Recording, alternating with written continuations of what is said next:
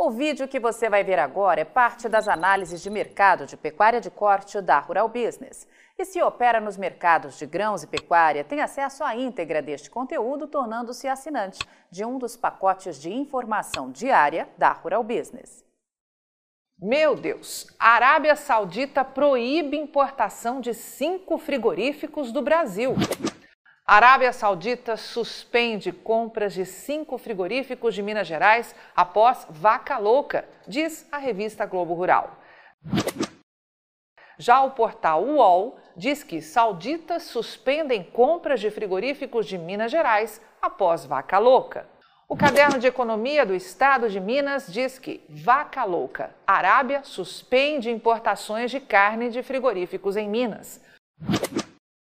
O G1 traz: sauditas suspendem cinco frigoríficos em Minas Gerais após casos de vaca louca. Exatamente o mesmo título escolhido pela Isto É. Sauditas suspendem cinco frigoríficos no Brasil após casos de vaca louca. O site Money Time só troca algumas palavras e noticia que sauditas suspendem frigoríficos no Brasil após casos de vaca louca. E por fim, o valor econômico. Destaca em sua manchete que a Arábia Saudita suspende compra de cinco frigoríficos no Brasil após casos de mal da vaca louca. Bom, diante de tantas matérias praticamente iguais circulando, tanto na velha quanto na nova mídia, até as crianças já sabem que a Arábia Saudita, segundo dizem maciçamente por aí, teria suspendido as importações de carne bovina de cinco frigoríficos brasileiros, depois de detectados dois casos atípicos de vaca louca, e que isso vai gerar grandes prejuízos às exportações dessas empresas agora e nos próximos meses. Em nota, essas matérias dizem que o Ministério da Agricultura, Pecuária e Abastecimento informa que a suspensão foi anunciada pela Arábia Saudita no dia 9 de setembro. O motivo está relacionado, sim, ao caso atípico da vaca velha louca e que estão sendo realizadas reuniões, mas não há ainda previsão sobre a retirada das suspensões. Mas você sabe dizer onde começam essas bobagens? Bom, a primeira coisa que chama a atenção é que esses veículos de comunicação, ao anunciarem ao mesmo tempo que cinco frigoríficos estão bloqueados pelos sauditas, eles não se deram ao trabalho de investigar que frigoríficos bloqueados são esses, a quem pertencem. Será que não tem sequer um estagiário para fazer essa perguntinha básica de primeiro ano de faculdade de jornalismo? A verdade é que para esses analistas de mercado e jornalistas, bastou reportar que essas unidades frigoríficas estão localizadas no estado de Minas Gerais, onde um dos casos foi confirmado. Percebeu? Esses especuladores não dizem que plantas frigoríficas foram proibidas. Mas, gente, como assim? E mais, eles dizem que as duas associações que representam empresas de carne bovina, a BIEC e a Abrafrigo, ainda não se pronunciaram sobre o assunto. E nem precisa, né? Afinal, quem tem um pouco de vivência nesse mercado sabe que essas duas entidades trabalham diariamente para defender os interesses comerciais dos frigoríficos exportadores de carne bovina aqui do Brasil. E neste momento é de se esperar relatos que estiquem ao máximo essa conversinha fiada de embargos à carne bovina exportada a partir do Brasil, para tentar segurar a forte alta nos preços que vem aí até o final do ano. Mas o que o operador do mercado precisa entender definitivamente? É verdade que o mercado está desorientado e num caos? É verdade que os frigoríficos exportadores do Brasil estão desesperados? É verdade que outros países podem anunciar novos embargos à carne bovina exportada a partir aqui do Brasil? Bom, primeiramente vamos saber o que de fato está acontecendo com as exportações de carne bovina para a Arábia Saudita neste ano de 2021. E o que temos é que os frigoríficos brasileiros que exportam para a Arábia Saudita estão diminuindo bastante o volume embarcado para esse destino. Veja que entre janeiro e agosto deste ano foram embarcadas apenas 25.480 toneladas, revelando um recuo de 15,1% em relação ao mesmo intervalo de 2020, quando 30 mil toneladas foram vendidas. Os dados da Secretaria de Comércio Exterior do Ministério da Economia, investigados aqui pela Rural Business, mostram detalhes que, evidentemente, os exportadores de carne bovina do Brasil não vão te contar.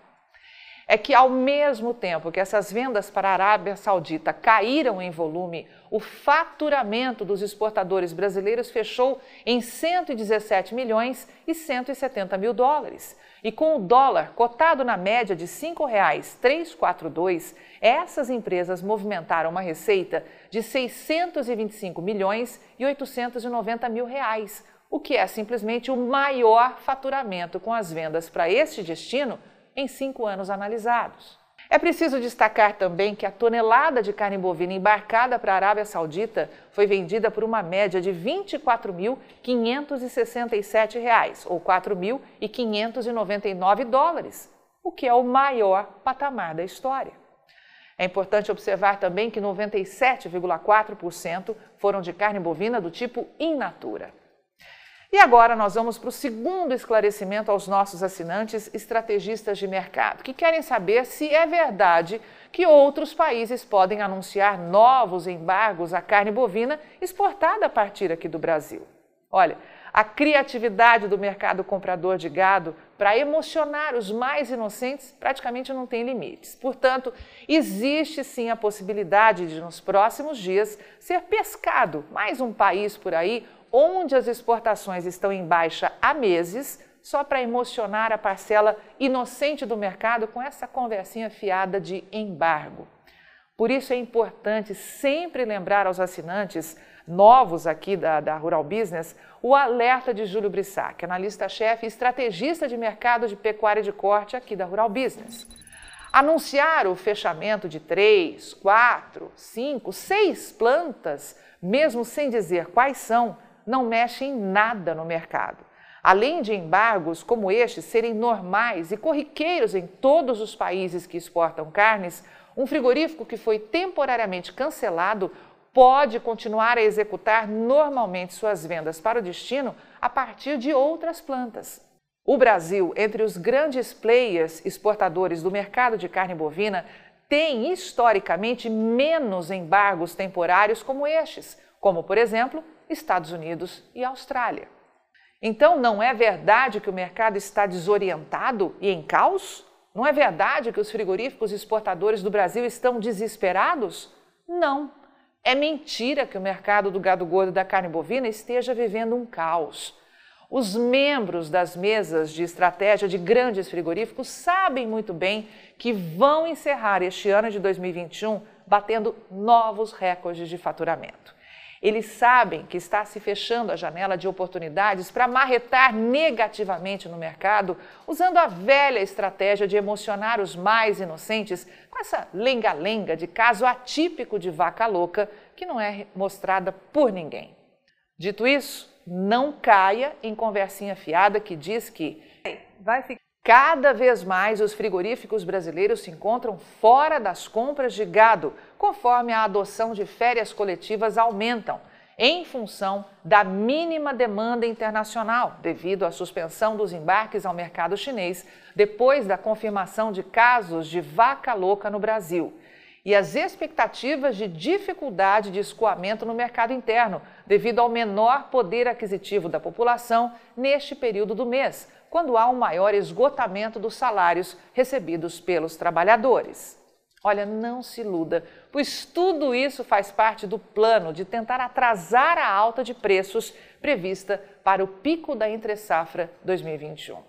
As plantas frigoríficas que adotaram férias coletivas até o final deste mês não estão fechadas aguardando o aquecimento da procura pela proteína brasileira, tanto no mercado externo quanto no interno.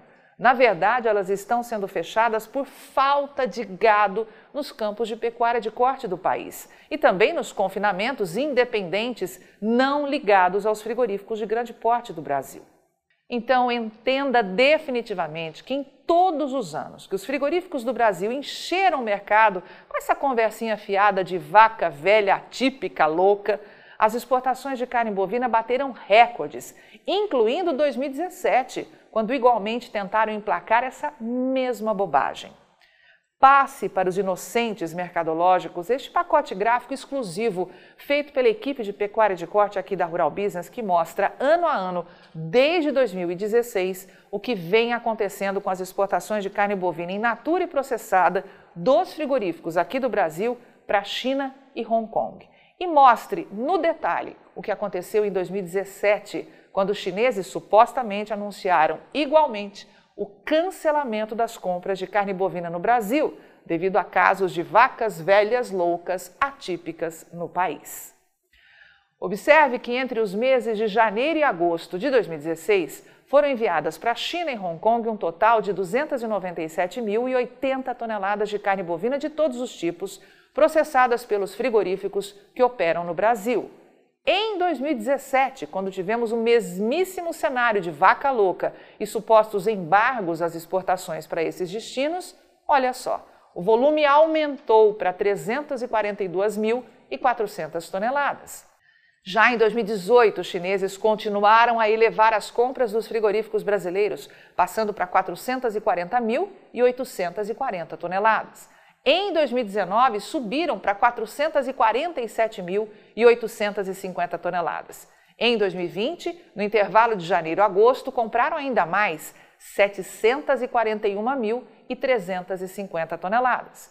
E, finalmente, no intervalo de oito meses deste ano de 2021, China e Hong Kong juntos já adquiriram 751.800 toneladas.